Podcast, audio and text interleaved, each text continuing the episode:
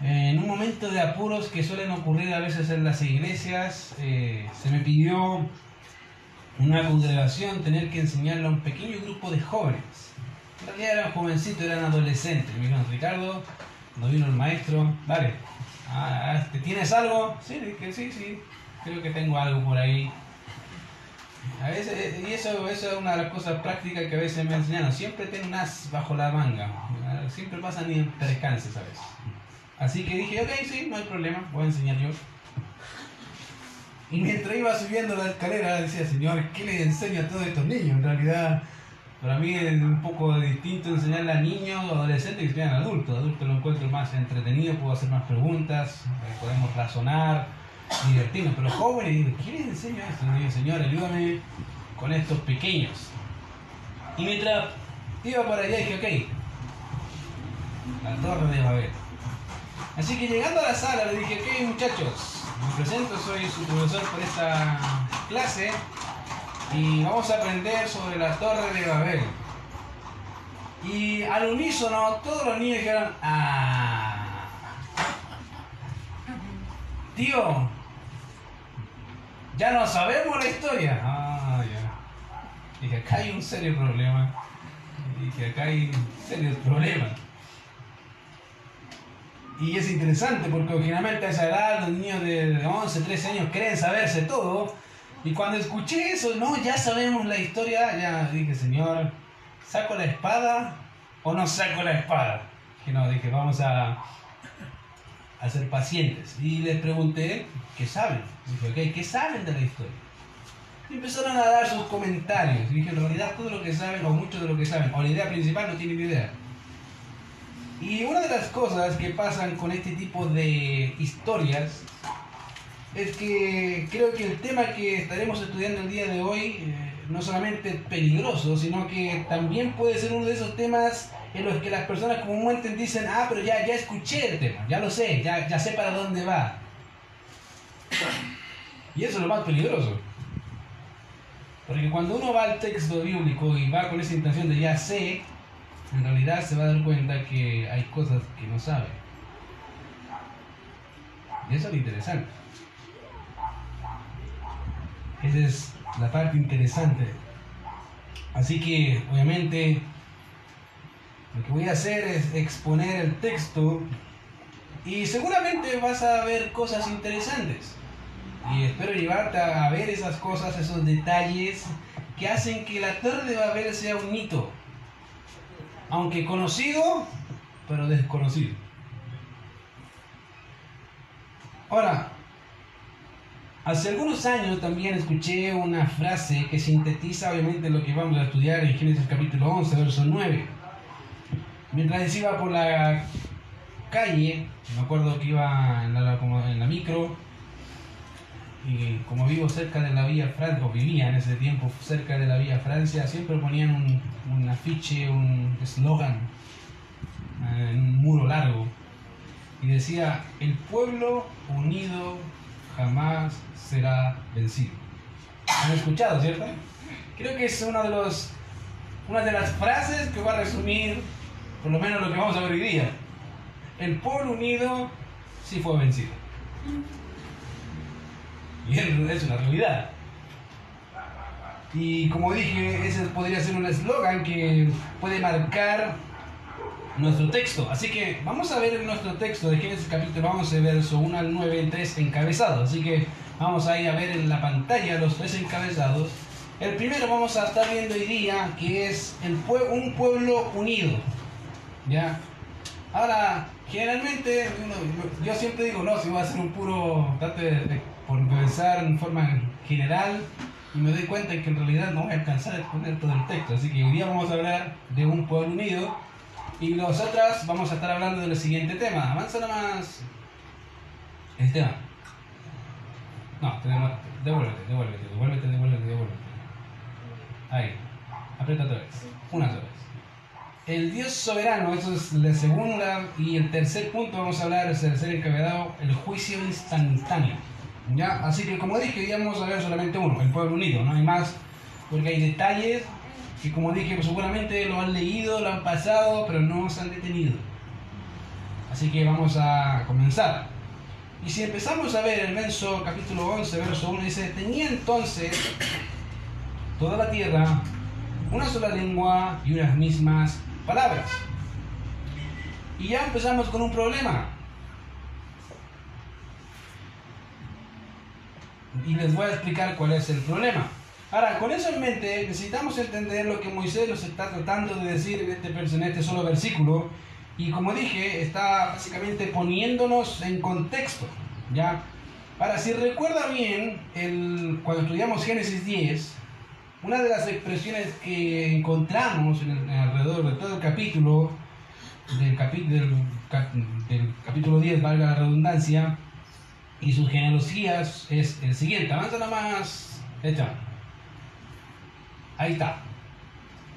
Estos fueron los hijos de Sem o Cam o Jafet, cualquiera que seas, por sus familias, por sus lenguas, en sus tierras, en sus naciones.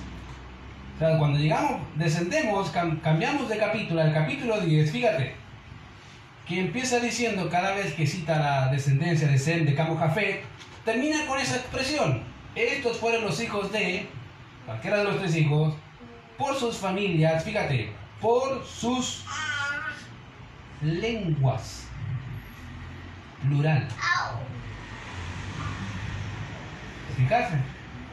Dice lenguas, que puede ser traducido también como idiomas. Y es plural, no es singular. Y eso es una de las cosas que obviamente les había comentado y si retrocedemos al capítulo 9, no se menciona, en el capítulo 9, fíjate, si vemos el capítulo 9, no se menciona en ninguna parte uh, que hubieran otro tipo de lengua. Solo en el capítulo 10 se dice que hubieran lenguas. La pregunta entonces es, ¿cómo es que llegó, que, que al llegar al capítulo 10 hay lenguas? En el capítulo 9 pareciera ser que todos hablaban un mismo idioma, una misma lengua y se comunicaban sin ningún problema. ¿Cómo es que al llegar al capítulo 10 y empezar a ver las genealogías, vemos que cada una tenía sus lenguas, sus idiomas, se distribuyeron por sus naciones, en, sus tierras? ¿Cómo llegamos de un punto donde no había idioma, sino un idioma, a haber muchos idiomas? Y obviamente es ahí donde Moisés nos explica en el capítulo 11 ¿Cómo es que se originaron estos idiomas? Y por eso leemos en el capítulo 11, verso 1, dice, ahí eh, tenía entonces toda la tierra una sola lengua, una sola lengua y unas mismas palabras. Lo que está haciendo Moisés es decir, mira, esto pasó. Ahora, otra forma de explicarlo es cuando tú estudias el libro de Génesis, vas a notar que Moisés tiene una forma muy particular de escribir. Empieza hablando de términos generales y después te explica qué pasó. Ejemplo, Génesis 1.1. En el principio creó Dios los cielos y la tierra, ¿cierto? Lo sabes, ¿cierto? Una pregunta, imagínate que no existiera nada más. Una pregunta que surgiría o nos surgiría a nosotros ya, Dios creó los cielos y la tierra, ¿cómo lo hizo? Y Moisés, anteponiéndose a la pregunta, dice, bueno, te voy a explicar. Estaba la tierra desordenada y vacía y empieza a desarrollar la pregunta que se obtiene al preguntarnos acerca del versículo 1 de Génesis capítulo 1. Lo mismo pasa acá. Cuando tú lees Génesis capítulo 10 y llega y dice, cada uno según su lengua, por sus familias, en sus tierras, en sus naciones, una pregunta natural va a salir y dice, ok, ¿cómo es que tienen idiomas? Y Moisés lo que va a hacer, te va a explicar en el capítulo 11 cómo es que esos idiomas surgieron. Ahora, teniendo en mente, fíjate que lo que hace aquí Moisés es contextualizarnos. ¿Qué pasó? ¿A dónde nos quiere llevar? Vamos a hablar de eso que hablé en el capítulo 10 y te lo voy a exponer en el capítulo 11. Y empieza diciendo, empieza diciendo, básicamente, tenía todo, entonces, toda la tierra, una sola lengua y las mismas palabras. Ahora, en realidad no sé cuántos de ustedes han leído el capítulo 10 o el capítulo 11 de Génesis. Ah, y seguramente, probablemente lo han leído eh, esa sección, pero hay dos detalles de los que posiblemente no te percataste. Y obviamente, y que leído rápido, pero que están en el capítulo 11, verso 1. Uno de esos detalles se encuentra en la expresión una sola o unas mismas. Avanza más. Vale. Ahí están las observaciones. Dale, avanza más. Ahí está. Esas son las cosas que van a ver en el capítulo 1. Dice ahí, tenía entonces toda la tierra una sola lengua y unas mismas palabras. Ahora tú dices, ok, pero ¿qué es lo interesante de esa expresión? Una sola, unas mismas. Pareciera que no hay ningún problema. Ahora te voy a explicar un poco de eso. Ahora, fíjate que una sola es singular y unas mismas es plural, ¿cierto? Singular es uno, plural son muchos. Y aunque se ve esa diferencia, esa palabra es una sola, es una sola palabra para las dos expresiones. De hecho, la palabra que aparece ahí aparece también en Génesis capítulo 2, verso 24, cuando eh, Dios, hablando de la relación del hombre con la mujer, dice, entonces dejará el hombre a su padre y a su madre y se unirá a su mujer los dos serán una sola carne. la misma expresión, una sola.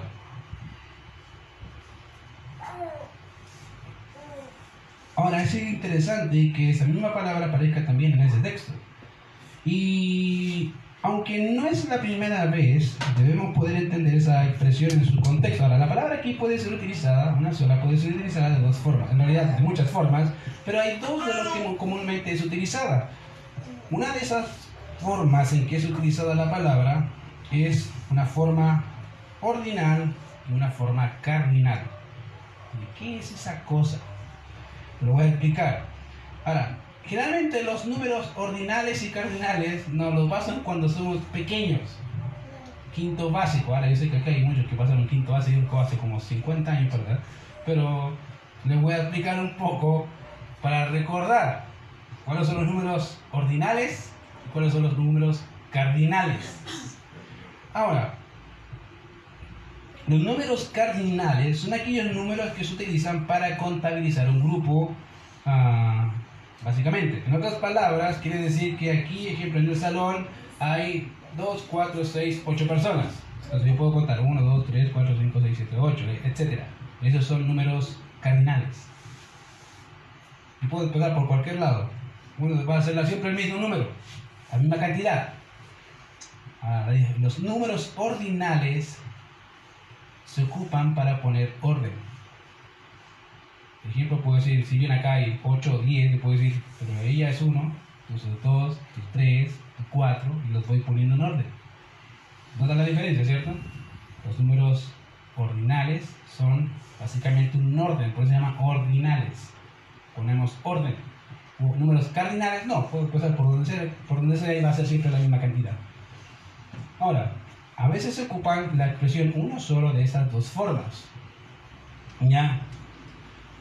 Ahora, cuando encontramos la expresión una sola, unas mismas, pueden hacer referencia a una forma ordinal, como dije, de los idiomas. En otras palabras, básicamente lo que está diciendo Moisés es que no había ningún otro idioma exceptuando ese idioma. Cuando dice un un idioma, unas mismas, es que te dicen, no había ningún otro tipo de lengua, no había ningún otro tipo de forma, es la única. No hay más.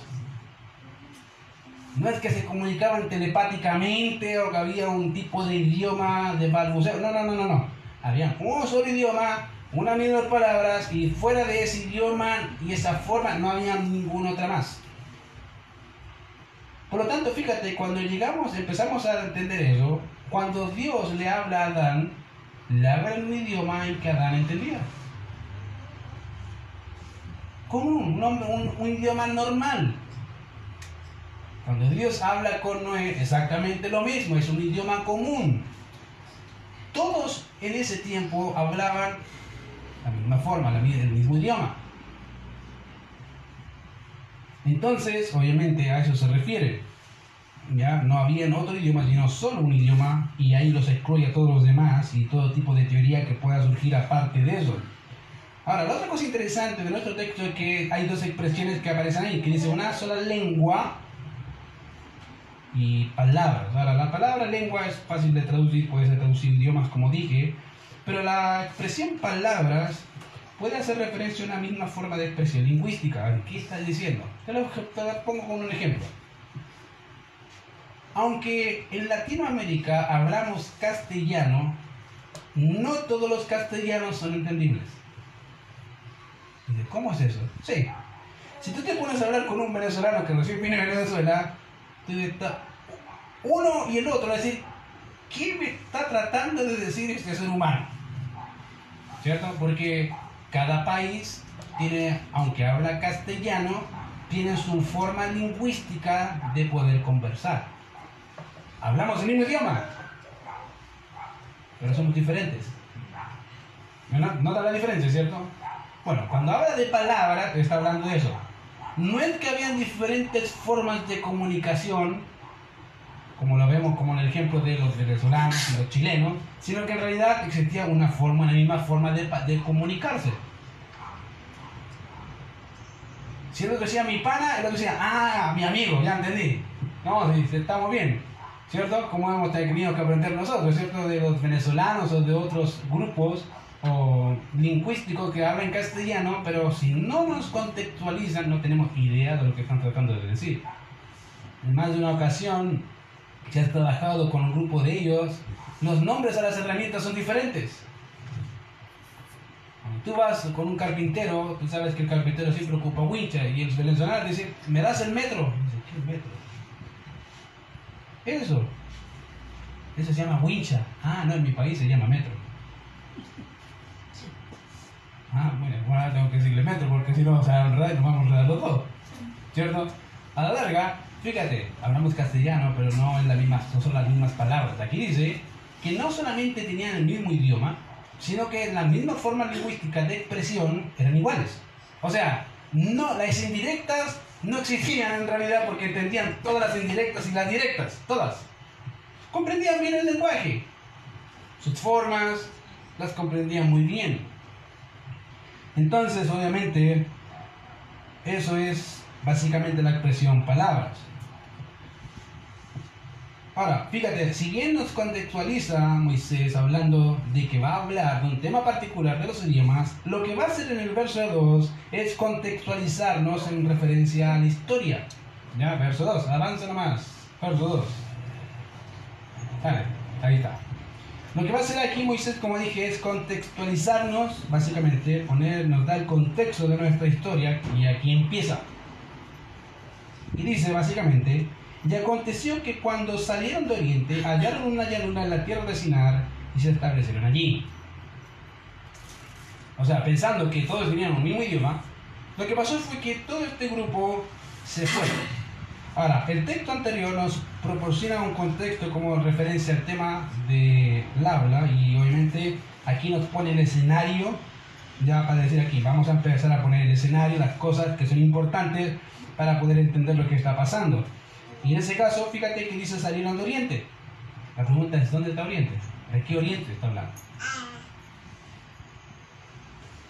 Ahora, un comentarista que me gusta mucho, que se llama Dilish, dice, hablando de esa expresión, de del Oriente, dice la siguiente, y lo cito, conforme el, nombre, el, el hombre se multiplicaba, emigraba hacia la tierra de Ararat. ¿Se acuerdan de Ararat? ¿Se acuerdan de Ararat o no? ¿Sí? ¿No? Más o menos. ¿Qué, qué, a dónde está? ¿Qué pasó en Ararat?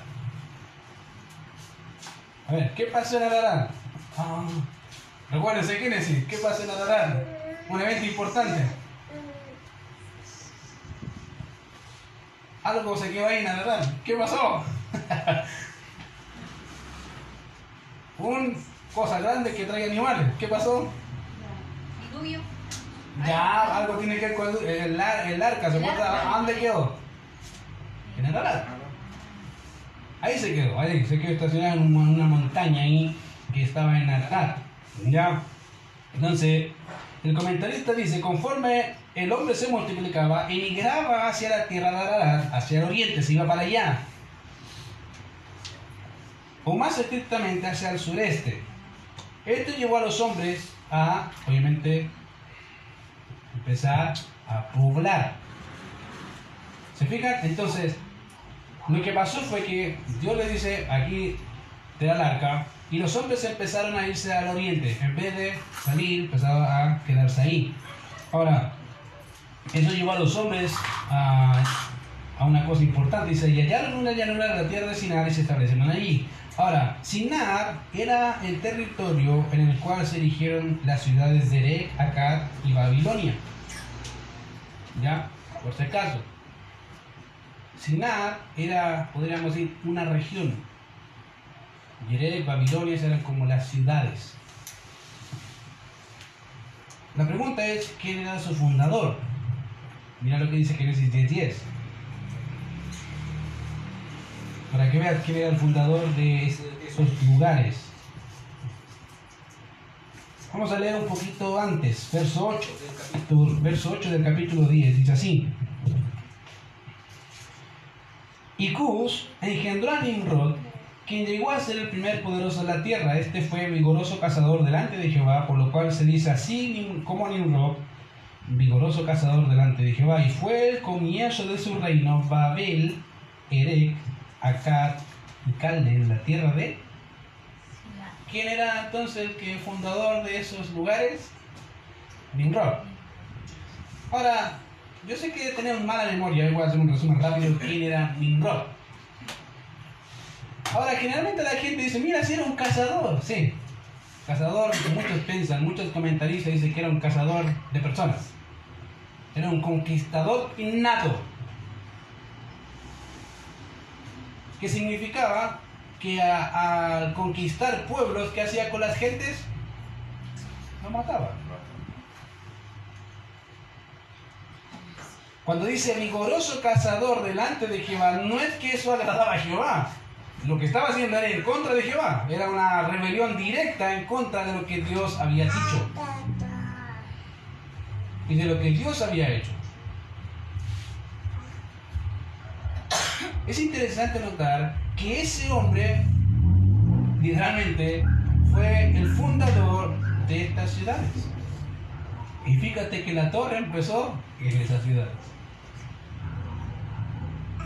Fíjate que dice ahí que Sinar era el territorio en el cual se erigieron esas ciudades por mano de Nimrod y que según nuestro texto encontraron una llanura, ya, una planicie, y quiero que notemos algo aquí, y es que los hombres salieron con la intención de encontrar algo que se buscaba.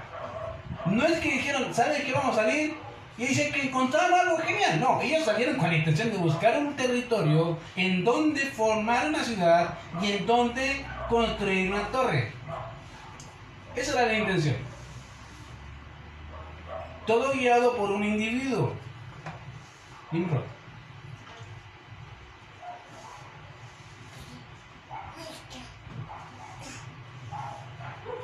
Eso nos dice que el hecho de salir de Oriente, y de llegar a ese lugar, no era ah, algo fortuito, algo que se halló por azar, sino que esta era la intención de ellos, salir de Oriente, encontrar un lugar plano donde establecerse con el fin de habitar ese lugar y quedarse ahí, no salir a ningún otro lado, y ese era su propósito. Ahora, probablemente entonces me dices, pero ¿cuál es el problema? Ahora te lo voy a explicar cuál es el problema. Pero más adelante. Pues mira y presta atención a los detalles que Moisés nos está planteando para construir la escenografía del acontecimiento. Ahora, no solo tenían la intención de quedarse en ese lugar, sino que podemos ver en el, en el verso 3 algo que nos dice muy claro, y el verso 4, cuando comienzan diciendo, se dijeron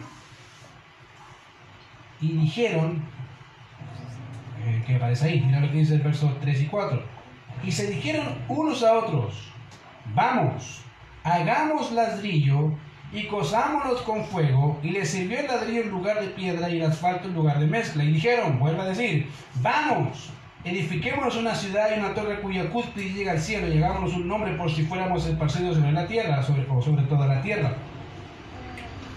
Fijan, ahí, términos, se repiten. Y se dijeron, vamos. Y se dijeron, vuelve a repetir, vamos. Ahora, en términos generales, al observar esos dos versos, podemos notar que querían mantener una unidad de identidad y de propósito. Como decía el eslogan al principio, el pueblo unido jamás será vencido. O sea, tenían una identidad, un propósito, iban en pos de algo. Y para allá marchaban todos. Ahora, eso me hace pensar a veces en nuestra propia vida, que aunque no decimos el pueblo unido jamás, será vencido, siempre tenemos esa perspectiva de nuestra mente objetivos. Vamos a tratar de objetivos, tras de metas.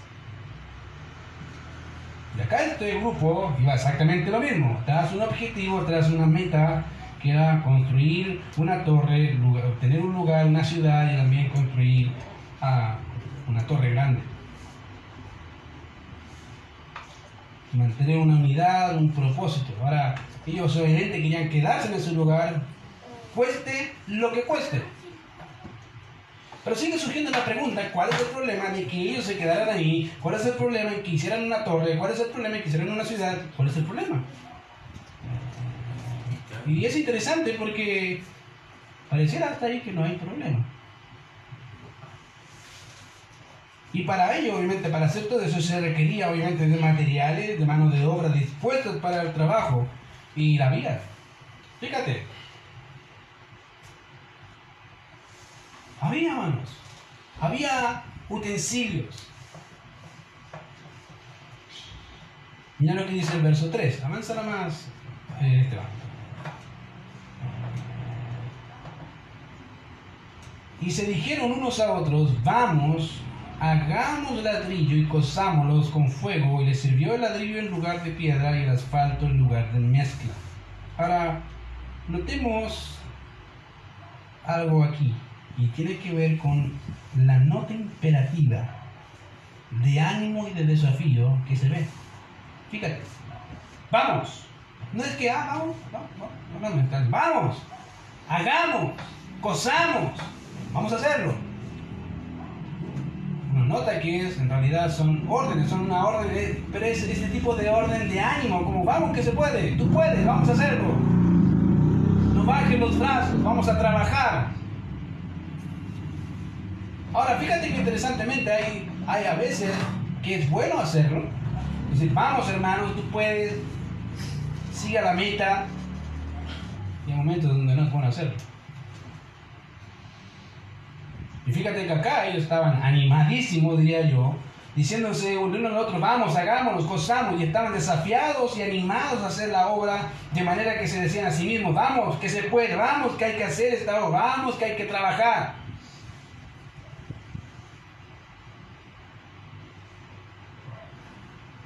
Ahora, querido, entendamos algo, y tiene que ver también con contexto histórico o de cultural, más que nada.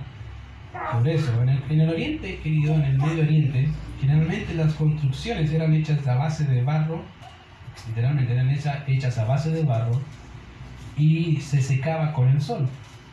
Esa era una construcción general del Medio Oriente. No es tan estructurada como la nuestra. Lo que hacían era barro, se secaba, sí, Aquí, fíjate que aquí lo que hicieron fue poner fuego al barro que hacía hacer ladrillo.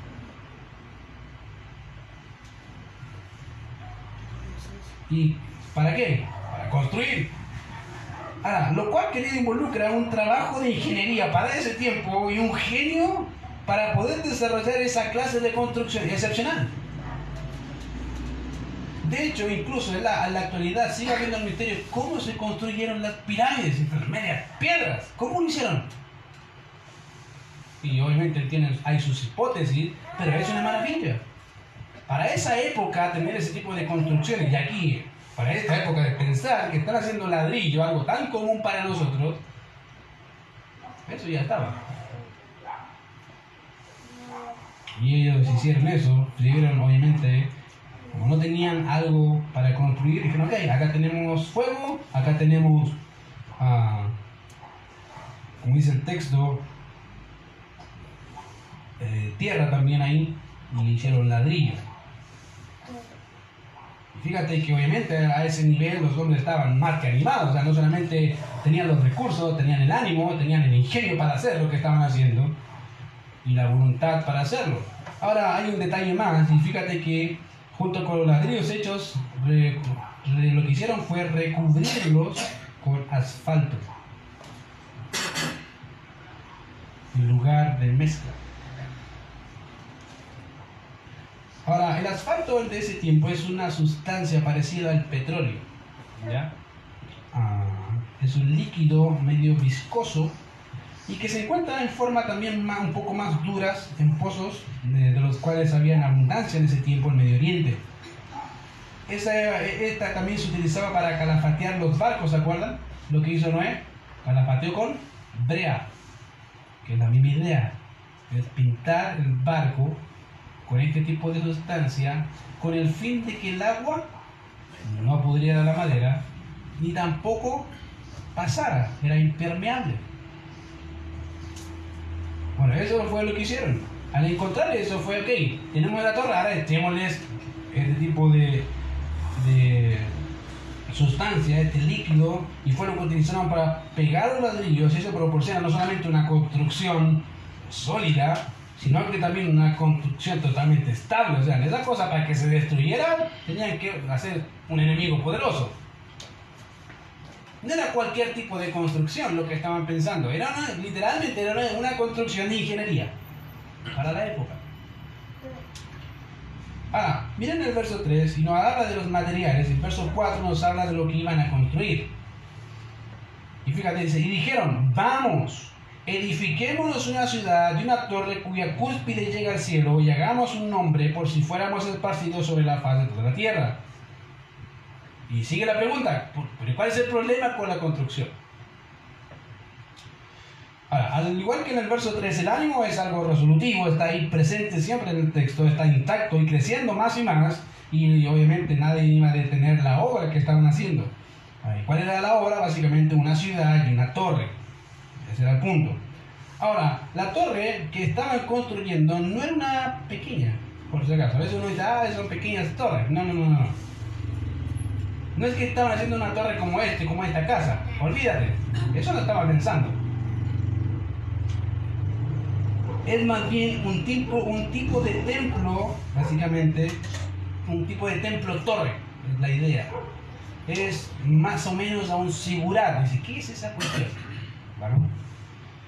Estos, o los Sigurat, tenían una altura similar a los edificios de 28 pisos. Imagínate, eso estaban construyendo. Un edificio más o menos de 28 pisos, que su base era cuadrada, pero en su cúspide, en vez de ir en punta, la cortaban. Era, era como una pirámide, literal.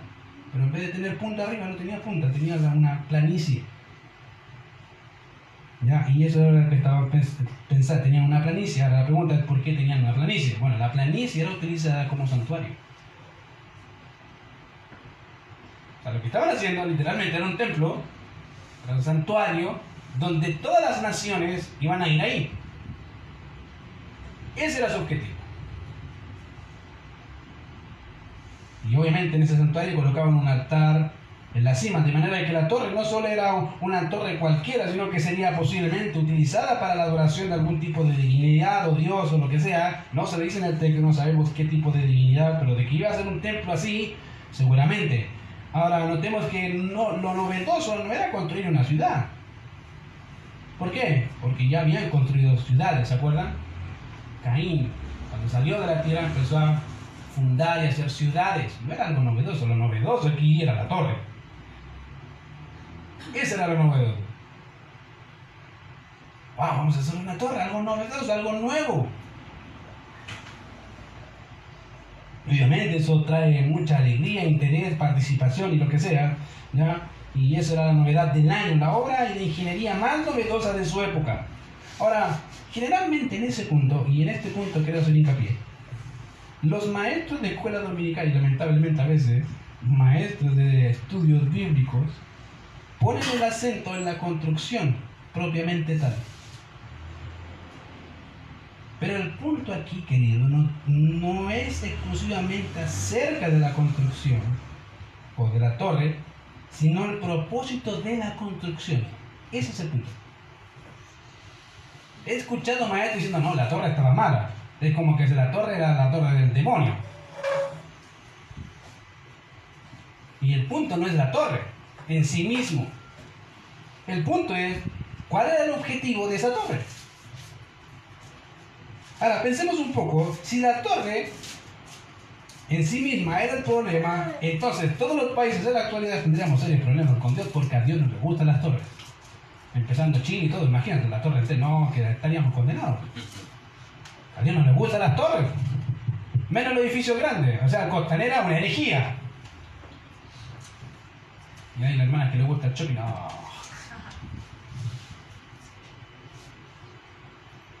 Pero pasa eso, esa es la conclusión lógica de decir que el problema era la torre, en sí mismo. Querido, el problema nunca fue la torre, en sí mismo. Como dije, he escuchado hermanos y cuando me tocó hacer la clase a los niños fue la pregunta que les hice. Ya, ¿y cuál fue el problema? La torre. La torre, la torre. Dije, no, la torre no fue. Si fuera el problema, entonces estamos condenados. ¿Por qué? Tenemos Torrentel, tenemos la Costanera. Oh, de veras. Estamos condenados. Ya dije, lo cabrón. Le decía a los niños, no está mal. ¿Quién le enseñó eso? ¿La tía? No, la tía está mal. Eso no es el punto.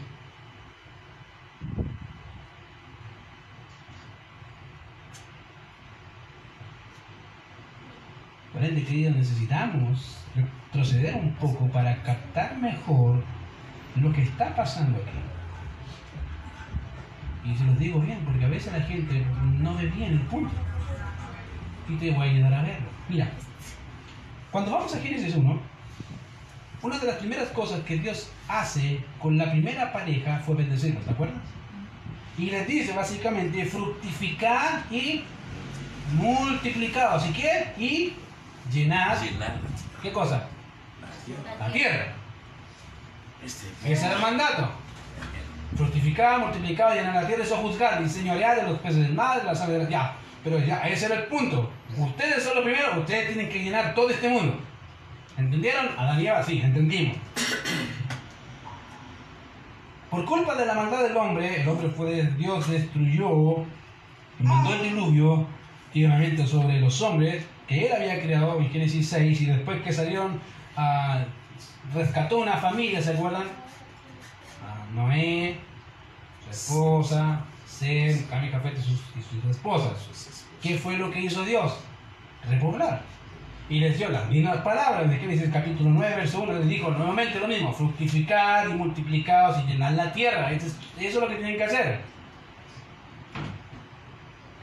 Y ese era el plan y la voluntad de Dios desde el comienzo. Y eso era lo que los hombres debían hacer. Pregunta, ¿lo estaban haciendo? Y yo, sí, no. Porque cuando llegamos a nuestro texto, la descendencia de Cam hizo totalmente lo contrario a lo que Dios quería. Y fíjate, no les importó lo que Dios les mandaba, y ese era el punto. De manera que la torre y la ciudad eran un acto de rebeldía abierta en contra de Dios. Y dijeron, Dios, no nos vamos a, no, nos vamos a multiplicar, pero nos vamos a quedar aquí. ¿Te guste o no te guste? Eso estaban haciendo. Vamos a construir una torre, una ciudad, y vamos a ser el centro, capital de todos. Aquí nos vamos a quedar. Y Dios les dijo, llenar la tierra. Y el hombre dijo, no. Querido, cualquier similitud a algo que te ha pasado en tu vida con eso es pura coincidencia. Pero así somos. Cada vez que Dios muchas veces te dice, así no se hace, mi voluntad es esta, ¿qué hace? ¿Qué hacemos? No, Dios. Y fíjate, hay dos formas de decir que no. Una es decirle directamente a Dios, no, o empezar a hacer algo que Dios te dice, no, no lo hagas y hacerlo igual, sabiéndolo. ¿tú crees que ellos no sabían la voluntad de Ellos sabían lo que tenían que hacer y hicieron totalmente lo contrario. Y estaban animosos, vamos a construir, vamos a construir, vamos, los trabajos, la, vamos, vamos. Mientras Dios nos miraba de arriba, yo me imagino a ti, dice, ¿y estas mosquitas? ¿Qué te las hace?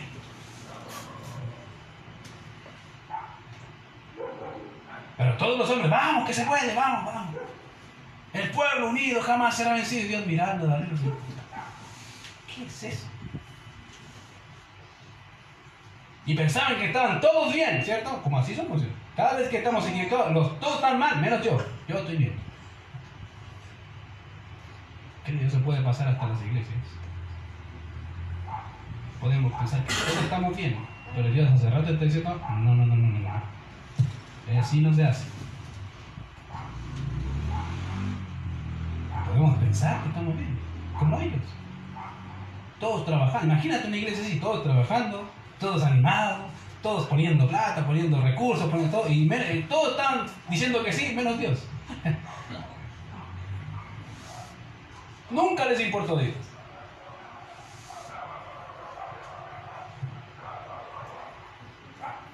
Este es el punto, querido, de manera que la torre, como dije, la ciudad no era, eran directamente un acto de rebeldía abierta en contra de Dios y su voluntad. De manera que el hecho de construir la torre y la ciudad no tenía nada que ver con Dios. Aunque eran magníficos, no le importa. Querido, no importa lo grande que puedas hacer para Dios. La pregunta es, ¿eso es lo que Dios quiere? Eso es lo más importante. Tú puedes tener la idea más brillante. La pregunta no es si es lo más brillante. La pregunta es, ¿eso es lo que Dios quiere, sí o no? Y asegúrate de que sea así. Porque si es no, preocúpate. Como te digo, a veces la naturaleza pecaminosa llega a un tal punto que nos puede convencer de que estamos bien cuando estamos mal como ellos, reconvencidos. A tal punto que el texto más abajo dice que nada les haría desistir. Nada.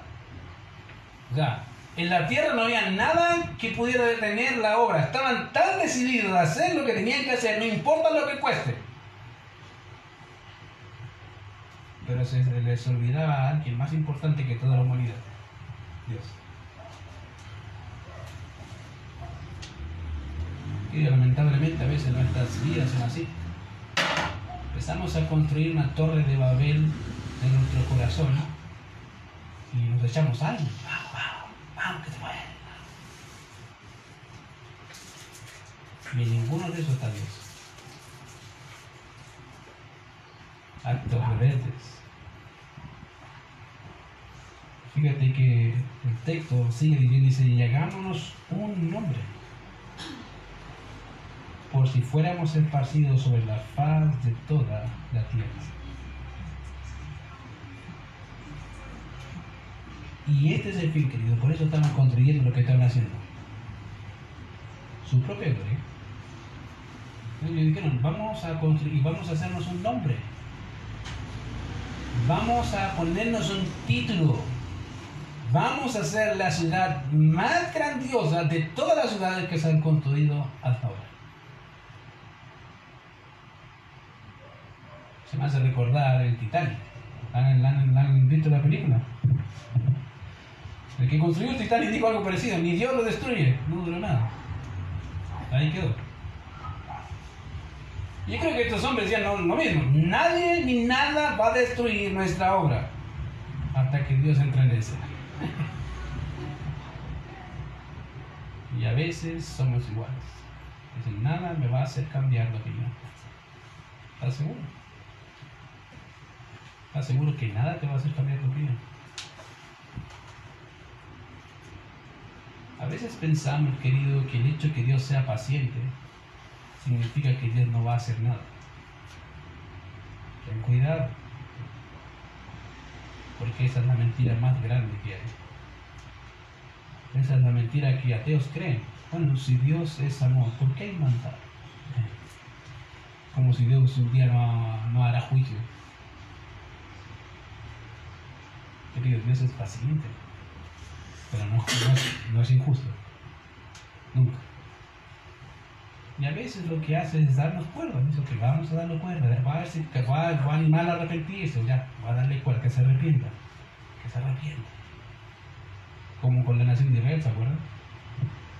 Muchos años, Dios dice, le dijo por sus profetas, arrepiéntanse, arrepiéntanse, vuélvanse a mi pueblo, mi amado mío, vuélvete, vuélvete, vuélvete, vuélvete, hasta que no se volvió y Dios dijo, ya no te va a volver, ahora va.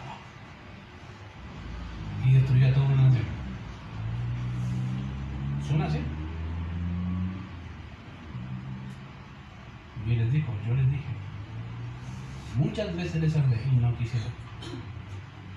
Querido, cuando Dios entra en escena contra la rebeldía del hombre, Dios siempre gana. Eso es lo más maravilloso. Dios siempre gana. Nunca pierde. Podemos pensar que, pierde, que, vamos, que vamos a ganar. Eso es solamente ilusorio. Porque Dios nunca pierde sus batallas. Y este grupo lo que hicieron fue literalmente buscar su propia grandeza como una raza unificada, superior, buscaban su propia gloria por encima de la gloria de Dios, no les importó quién era Dios, qué es lo que decía Dios, no les importó. De hecho, la torre, al tener una connotación religiosa, la idea de ser igual a Dios, seguía escarbando dentro de sus corazones, más y más y más, hasta el día de hoy, ¿no? Seréis igual a Dios.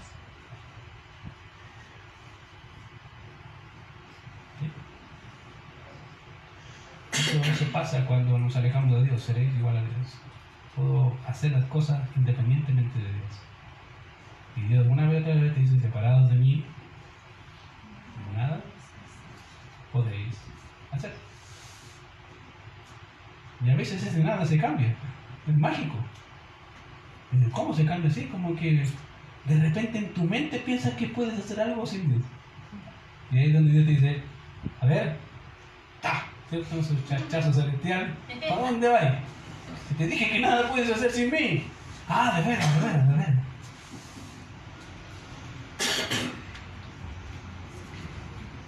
Pero queridos, pasa.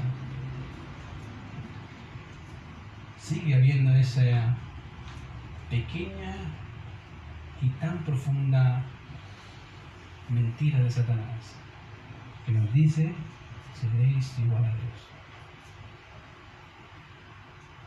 Estos hombres se la creyeron. A tal punto que estuvieron dispuestos a desafiar a Dios.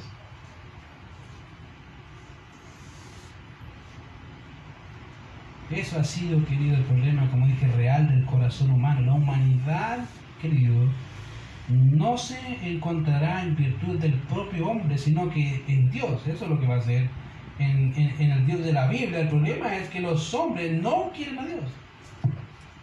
No, que, incluso los creyentes muchas veces luchamos contra Dios. Seguimos pensando eso. Aunque hemos sido libertados del pecado, seguimos pensando como esclavos del pecado. Porque Satanás y a veces nuestra propia carne nos hace pensar que somos cautivos del pecado. Y Dios siempre dice, no, déjalo, déjalo, eres libre, ser libre. Pensamos que todavía somos esclavos dejamos engatusar por esta naturaleza caída. Cada día. Y como dije, de vez en cuando ese murmullo seréis igual a Dios sigue latente. Querido, el problema es que los hombres aman más las tinieblas que la luz. ¿Por qué? Bueno, dice, porque sus obras son malas. Y su corazón también. perverso, más que todas las cosas. Esa es la realidad, querido, de ese pequeño grupo. Y es interesante porque, como les dije, hemos leído la Torre de Babel no sé cuántas veces. Los niños se la saben, pero no tienen idea de lo que están sabiendo. Ni saben qué están aprendiendo. Y en realidad lo que están mostrando ahí es la naturaleza humana versus Dios es ver a un hombre totalmente corrompido versus el Dios omnipotente. Imagínate la escena. Todo el mundo trabajando, sirviendo y Dios mirando de arriba tranquilamente. Yo me lo imagino, digo, yo pienso que somos torpes, tontos al pensar de esta forma. Bueno, veces es el nivel al cual pensar llegamos nosotros.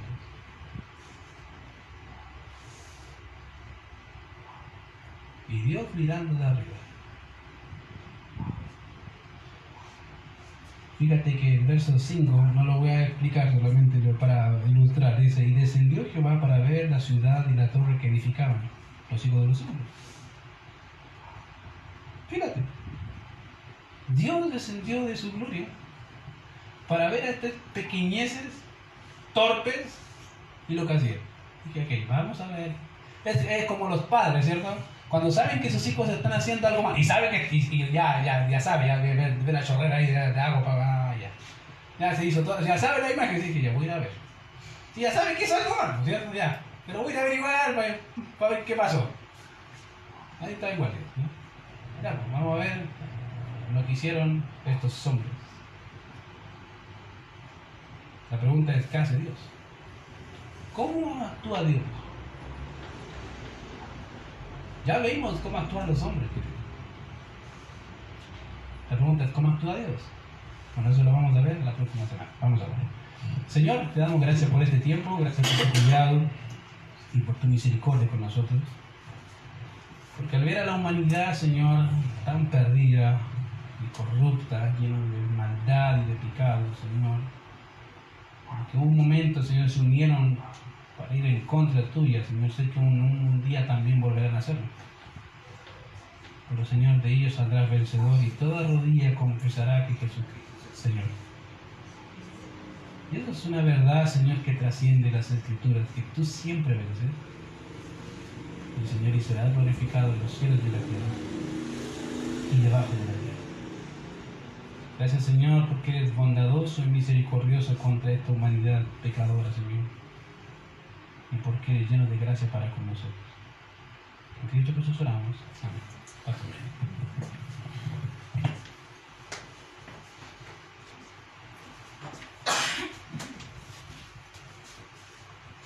Amén. Amén. Gloria a Dios. Eh, todos los que ven YouTube y son buenos, ah, youtuber, ¿en dónde han visto el símbolo de la Torre de Babel? Hoy. ¿Alguien se ha fijado? Las Naciones Unidas tienen como símbolo la Torre de Babel, a medio construir. El principio de ello es, nosotros terminaremos de construir esa torre. ¿Sabe cómo se llama esa torre? Nuevo orden mundial.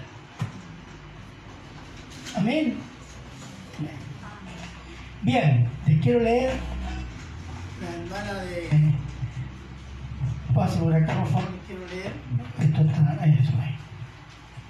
Les quiero leer Levítico, versículo 27. No lo busquen, escúchate